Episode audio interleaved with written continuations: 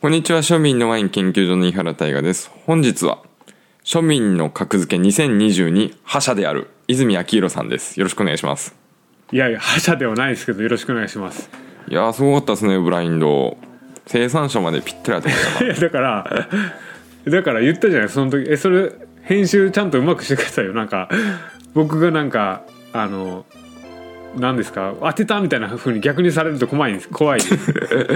いや俺もなんか結構ショックで編集する気も起こらん、今んとこ、、はいいや編集するけど、 はい気持ちがこう乗ってこんかいらやそれはまだ乗放ってこ置ないでしょうね所長はちょっと放置してますね今んとこ、はいはいはいはいまあ今日はあのワインの授業2022の振り返りってことで、はいまあ、ちょっと2人で振り返っていこうかなとは思うんですがはいどうですかなんか印象に残った回とかいやーあれですと僕はやっぱり、まあ、自分の参加してる分でいくと、まあ、うんブルゴーニュのあのあずきさんが沼にはまるっていう回うんうんは飲んでいて楽しかったしうんうん本当に美味しくワインも美味しくてこう3人でこう喋りながら収録してっていう雰囲気も楽しかったしうんうんうんで回としてもまあ良かったんじゃないかなと思いますけど、まあ、他の人のやつリスはナーとしては酒井さんのあの肝臓は強くなるのかみたいなうんうんうんうんうんあれは面白かったですね興味深かったですねもう面白かったっすね、はい言ってもね皆さんあずきさんにしても酒井聡さんにしても今年からですからねねサードシーズンのえ途中かサードらシーズン雰囲気ガラッと変わりましたよねなんだかんだでねだいぶ前に感じませんササードが始ま ったサードサード始まったのだいぶ前に感じませんまあそうですねだいぶ前にはあれですけどうんなんかいつの間にかって感じでしもうもう1年経ちますからね、はいもうすぐたはい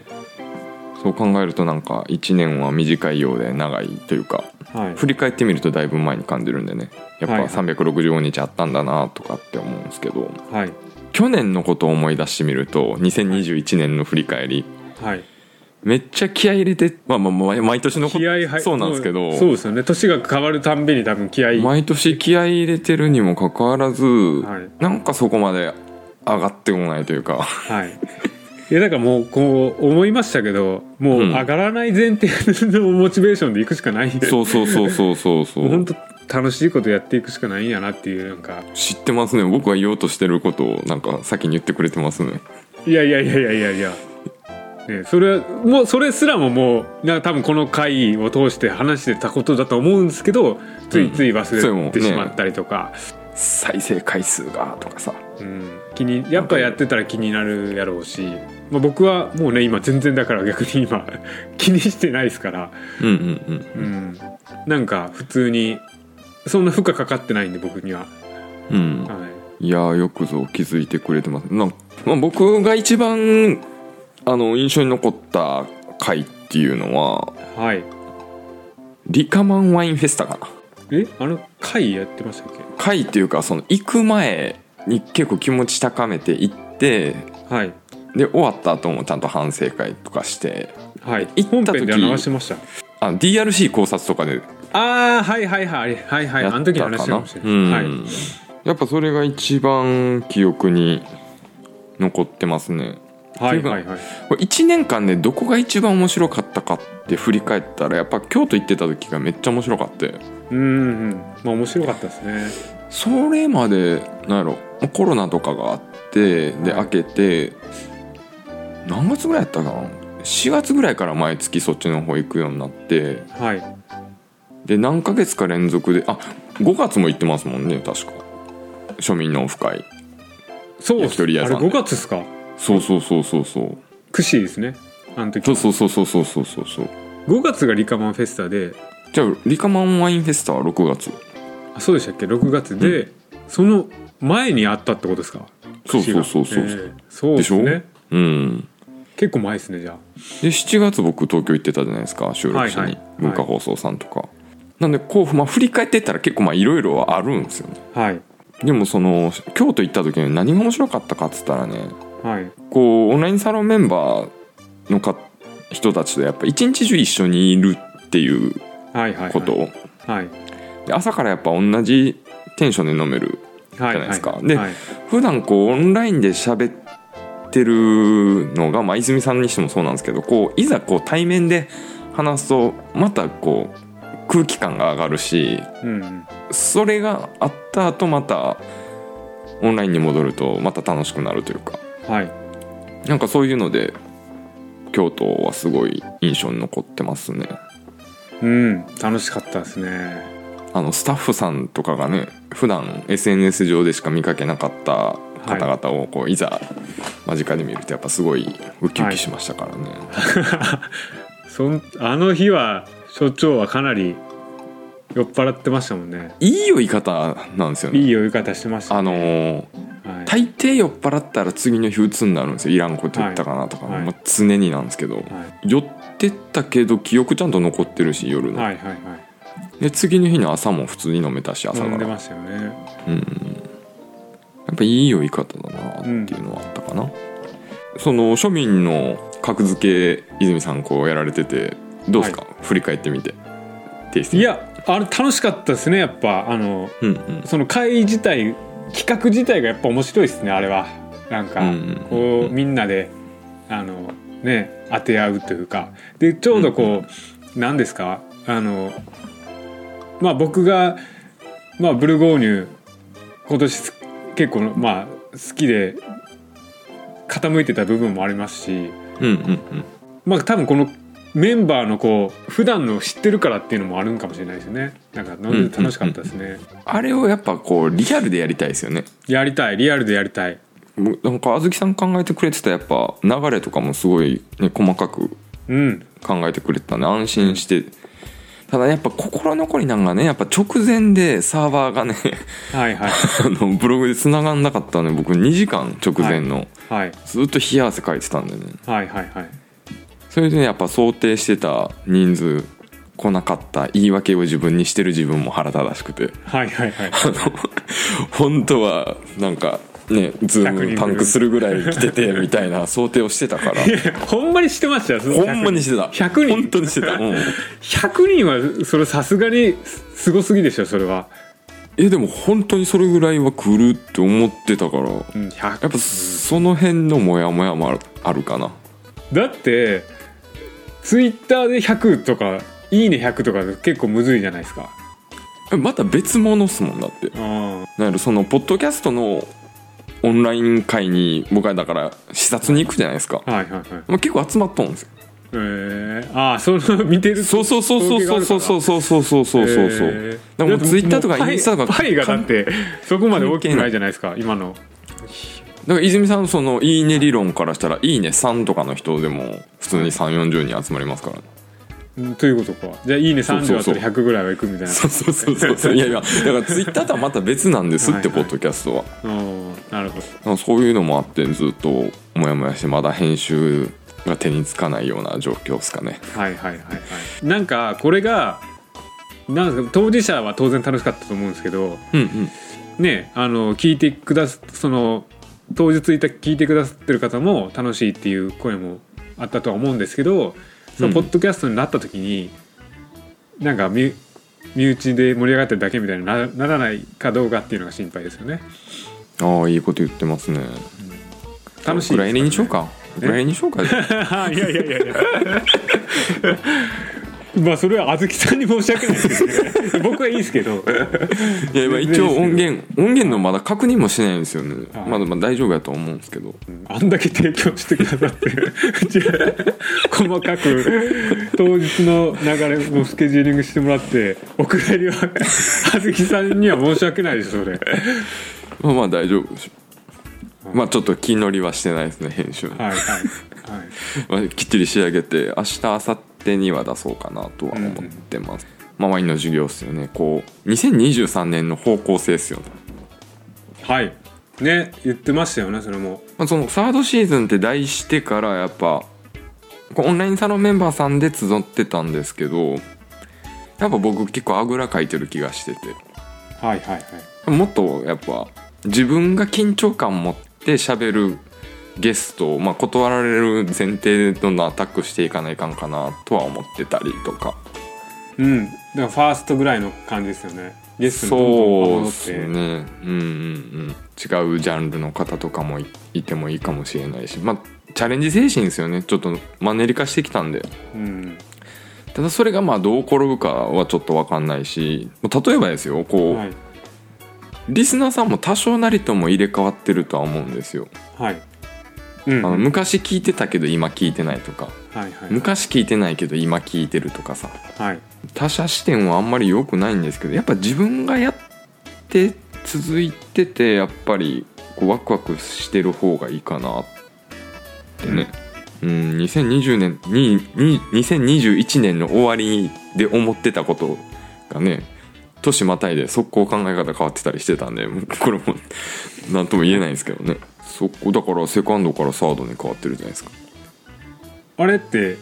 21で計画してたものではなくそうそう急に変わったそうものでしたっけそうそうそうそうああの商売始めたのが2月の終わりだったんで、多分そのあー頃そういう感じ2か月の頭うん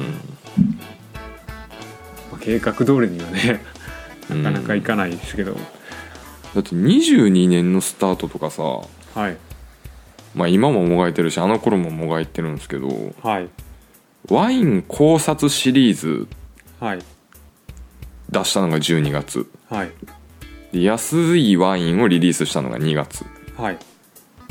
今年のね、だからはいもうすぐ1年なんですよねはい毎日2万文字ずつぐらい書いてましたから、はいはいはいはい今そんなん一切しないんですよねうんいやなんでこんな忙しいんだろうって思うんですよえその一個のプロジェクトに取られでてもう終わったんでねそれも一段落ついたんあ終わでっ、てはいそうそうそうそうそうなんか泉さんはどう22年振り返って自分泉明宏として泉明宏としてはいやもう今年はちょっと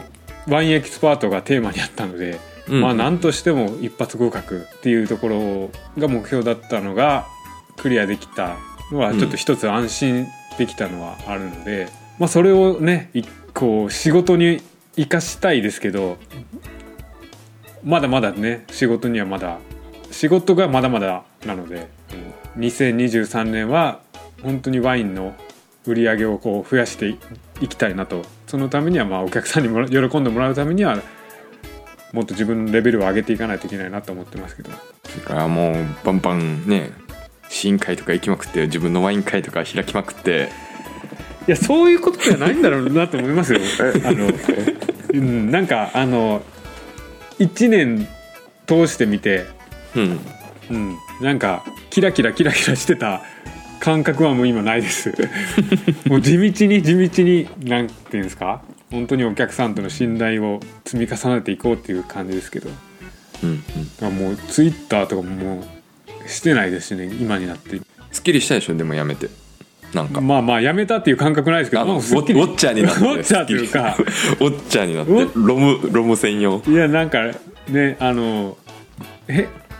ちょっとこう今すっきりしてる部分もありますうんうし、んいいんかなっていう部分もありますしそうそう そうまだ吹っ切れてないんですよ、ねうんなんかそんな感じですえ来年どうするんですかその頑張るって言っても頑張り方があるじゃないですかいやでもこの延長今のうんあの何ですか延長線上にあるのでその自分の方向性としてはもうい今年、今年こう行けなかったとかあのまだ新規行けてないとかなんかいろいろこう溜まってきているのでそこをうんこうう一つ一つクリアしていこうっていうところですかね。番組の途中ですがワインの授業から本当のワインの授業のご案内ですソムリエやワインエキスパート取得に向けた音声教材でスマホ一つで完結する学習ツールです隙間時間を活用し暗記することができます詳細は概要欄のリンクもしくは庶民のワイン研究所で検索してみてください今度ワインの授業の方はあれで、庶民のワイン研究所としての2023年の方向性、はいまあ、今年僕何テーマにしてたか覚えてます今年のテー去年と今年で研究所の研究の仕方全然違ったでしょあ見てないかマえ えブログがってことですかそうそうそうそう庶民のワインを研究することに対して2021箱年はそういうことか箱ワイそうンそうそうはそいうそう21が自然派だったんかな、自然派ワインで、はい2022がまあ箱ワインに移ってて、はいはいはいでまあ箱ワインもまあ一通り飲んできて、まはいあまあ開拓すればまだまだいっぱいあるんですけど、まあ、ちょっと見えてきたというか、はいまあ、同じこと繰り返しとってもいかんなっていうのもあるし、はいまあ、もちろんね飲む分に関しては全然飲んでいきますけど、まはいあ正直ちょっと飽きてきた感じは エヴァンジェリストいやあのだから箱自体はありなんですよ ありだけどありだし、あのもちろん買っていくけど、はいその箱ばっかりに系統するのはちょっと飽きてきたとはいうか、い絶対飽きますって研究所ですからねうちは、まあ、一つのはいそういうスタイルで飲む人に対する、まあ、活路は見出せたかなと思ってはいはいで、まあ、続けていくけど新たなこの方向性というかはいちょっと気になってんのがはい日本ワイン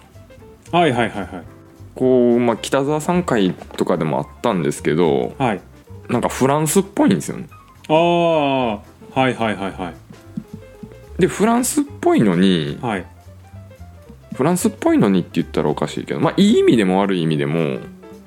わざわざヨーロッパのワイン買う必要がなくなってきてるんじゃないかなって感じてるんですよ、なるほどなるほどうん、近くに似たような味あるんだったら、はい近くので作ったワイン飲みゃいいんじゃねえかみたいなうんうんうんうんで実際こう、まあ、地元でも近くにワイナリーワイン作ってる方もいらっしゃるし、はい知らん顔の人のワイン買うより知ってる人のワイン買った方が、まあ、みんなはいウィンウィンになるというか、はいまあ、そういったことも踏まえて、はいやっぱ樋口くんとか目の付けどころ良かったよなと思ってうんうんうんうんうん最初から日本ワイン順張りしてるじゃないですか、いやまあそれは日本人ですから絶対ね日本ワイン愛をがありますもんねうん、はいいやこんなねなんか国内にいっぱい素晴らしい生産してるのに本当わざわざ輸入ワイン飲む必要あんのかなぐらいまで考え出してきてはいフランスの生産者を覚えるより日本の生産者を覚えた方がええんちゃうかと思っておおいいですねなんか最近映画でもあったじゃないですか「うんジャポネ」わなんちゃらジャポネ」のりぞうさん監督作品とかさいや日本ワイン本当そういう意味で僕もわわからないですそうねそうそうそうで知選っびてる人めっちゃ知ってるじゃんはいだから面白めいっちゃ知って部る分がいっぱいあるんですよねちょうど観覧してる方で日本ワイン生産してる方がちょっとチャットで入れてくれてるんですけど、庶民価格ではないけどってところなんですけどはいだこれ今僕が言ってるのはデイリーは箱なんですよはいで今週末にシャンパンとか飲んでるじゃないですかはいそれをスイッチさすんで別に金銭的負担はないんですよねはいはいだって普段ねそういういいワインも開けてますもんねそうそうそうそうそうそうだからコントラストつけるっていう意味で、まあ、言ったらシャンパンも飲み飽きたみたいなところあるんですよねおお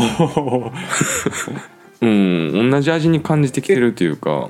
そっち進むんだったら、はいもっとシャンパンばっかり飲まないかんとかさ 箱ワインより僕はもうそっちに行ってほしいです需要は多分あるあると思いますよ何何箱ワインより何その箱ワインは正直いいワイン飲むために箱ワイン飲まなくちゃいけないんですよっていうことですもんね所長そうそうそうそうそうそう、でも僕だはかなんらか2日に1本とか俺無理やからねはいその量量を別にをこう確保しないといけないとね、量を別にそこまで求めてない人間なのでうんうんそういう意味でなんかあの日本ワインに対しての興味とかもありますしうんうん人がいてとかもわからないからそうそうそうそっちに行ってくれたらちょっと僕としても個人的ただにまあもネ興味ッあるクはねはいやっぱり庶民のワインランク F とかは絶対書けんし C でも多分ピリってされるんですよねいやそれは難しいですそれがやっぱめっちゃネック今までのもうやり方を通すのかまたこいうや通してたらだってじゃあ買わんといてくださいになるじゃないですかうんうんうんうちのワイン買わんといてくださいみたいになるかうんはら、いえその辺はやっぱもし研究所を辞めるんだったら日本ワインしか飲まんよねみたいなところもあるしはい日本ワイン研究所に書いてあるんじゃないですかそしたらお前何者やねんみたいな感じになるじゃないですかはいあのはいはいえ言ってる意味わかるだからブログとか全然やってないんだったら、はいなんか普段デイリーはビールとか日本酒飲んで、はいとかさいろいろこう、日本で生産されたお酒を楽しむスタイルになると思うんですよねはいただまあまあ仕事としてやってる以上はワイン飲まないけんし日本ワインだけこうそのランクシステム変えるのは難しいんですかそしたら全部うまいみたいになるじゃんまあある種それでいいんじゃないかあでもそういう意見はちょっと取り入れてみよう かそれありっすね日本ワインだけランク伏せるとかね、うんあーランなるほどクね不形式じゃなくてもうランクにしないというか、うんまあ変えてよかったみたいな変えてよかったハッピーみたいなうん興味あります、うんわどかんなこいですで買う問題っすよね、はい近所で置いてるワインってやっぱ限られてるしうんし怖いしそれこそうんあの有識者が持ってくる日本ワインは美味しいんですようんうんうんうんでも自分で何の知識もなく選んだらほぼ地雷なんですよねうんうんうんでそういった意味でネットでもどこで買うんかみたいな感じで、えワインプロさんとかどう日本ワイン取り扱って置るいてますけどどちらかというとこれ僕僕が見当違いなこと言うとあれなんです気に持ってないですけど、うんイメージとしてはなんか大手さんのを扱ってるっていうような感じですねだかほどらなんかこうマニアックな線はまだつけてないのかな今出屋さんとかになるんかな今出屋さんしか知らんしなそのリカマンのショップとかだったらいっぱいあるんでしょうねえっ、とネットの家飲みワインさんとかではいなんか日本ワインおスタッフおすすめ何々セットとかあったらはいなんか定価ぐらいでも全然買えるんですけど、うんうんうんうん出てきそうですねこれから、うん、誰かのフィルターがかかってるやつかなうん田辺鬼コスパが日本ワインになってああそれはもう絶対買うっすねはいうんいいっすねいいっすね日本ワイン限定とかあれだあと来年はアマゾンさんアはマゾンワイン結構強くなってると思っていはいで今定期便で20本仕込んでるんですよはいはいはいすごないはい。すごいですね。うんでもその辺もちょっとやっぱはい。買うところもどんどんアップデートしていきたいなと、まあもはちろんねあの既存で利用させていただいてるところは、い。はい。まあ、なぜ利用してるかって言ったらそこ自体がアップデートしてるからねはい。はい。それはそれで楽しいんですけどまたね2023年どんなワインに出会えるかっていうのは楽しみに待ってるわけですが泉さんどうですか、自社以外のワインはもう買う気しないいや、そんなことないですけど、あの。なんかもう。僕は。多分てどちらかというと飲食店さんとかで他社さんのを飲むとかうんうんうんっていうケースが多分増えてくるのかなと思ってるんで、はい、もう自分で買うことは多分あんまりないかなと思いますね。あんまりじゃなくてもう全くないでしょいやうんまあそうですねななんかこう別にだってもう高村さんとかいかんなったでしょ言ってないですね覚えるべき、ね、ワインがいっぱい目の前にあるのにまずそっちだろっていう感うんうんうんうんうん覚になってくるというかえでもこのねあのある種こう選択肢が狭まることによって楽しみ楽しくなってくる部分もあるんでああ自社ワインだけだからで極著める長の場合はテーマを絞ってこうなんか突き詰めるじゃないですかその楽しみ方をこうちょっとちょっと分かった気がしますなんかまず自社ワインをこううんうんうんテーマ絞ってるわけじゃないですかある種ああその意味で言ったらねあのあれだわ僕も抱負で、はい庶民のリアルワイン会やっぱ月1ぐらいでやりたいなと思ってはいはいはいでこう毎月テーマ変えて例えば1月はロアールテーマにするけどはい2月は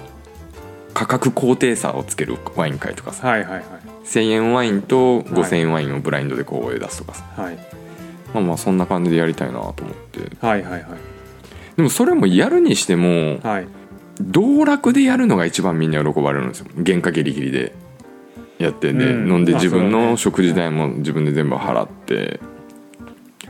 でそれで続けれるのかどうなのかっていうところうーん言ってる意味わかる、いやだから自分自身が楽しかったらいや今回そのあずきさんとかもそうじゃないですかこあの、もう原価を原価割れ割れというかもう全部赤バ字レてるじ自ゃない分でが全部自分が全部出してるわけやかすらかはいいやだからそれそをこなんですよねそのはい余裕がないとそういうことできんじゃないですかはいで逆にそのいくらか僕にマージン払ってでも面白いって思わせるワイン会というかさはいはいはいでもすでにやっぱ地元でもやられてる方は自分でやっぱごっそり三方よしのシステムを作ってるんですようんうんうんうん企画者お店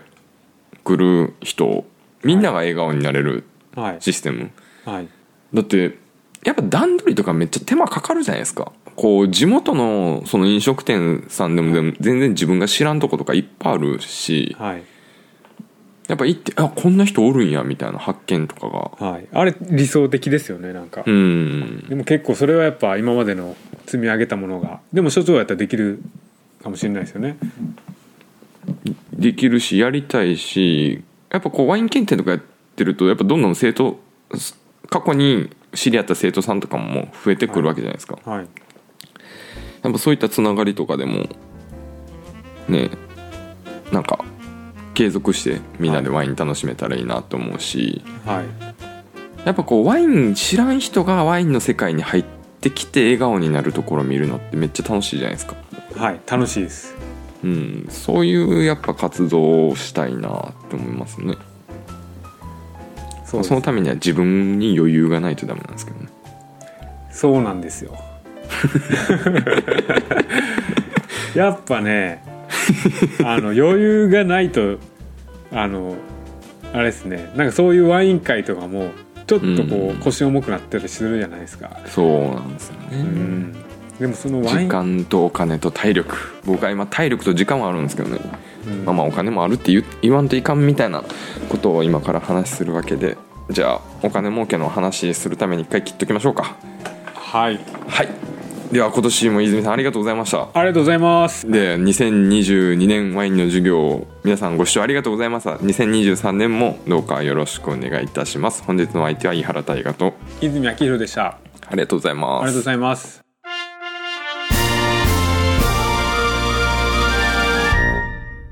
ここまで聞いてくださったリスナー様に新春イベントのご案内です。1月3日20時より特別なゲストを招いてオンラインで公開収録を行います。収録後はどなたでも参加できるリスナー交流会。画面オフやミュート参加、少しだけ覗いてみるのも OK です。皆さんのご参加お待ちしています。詳細は概要欄のリンク、もしくは公式 Twitter の固定ページよりご確認くださいませ。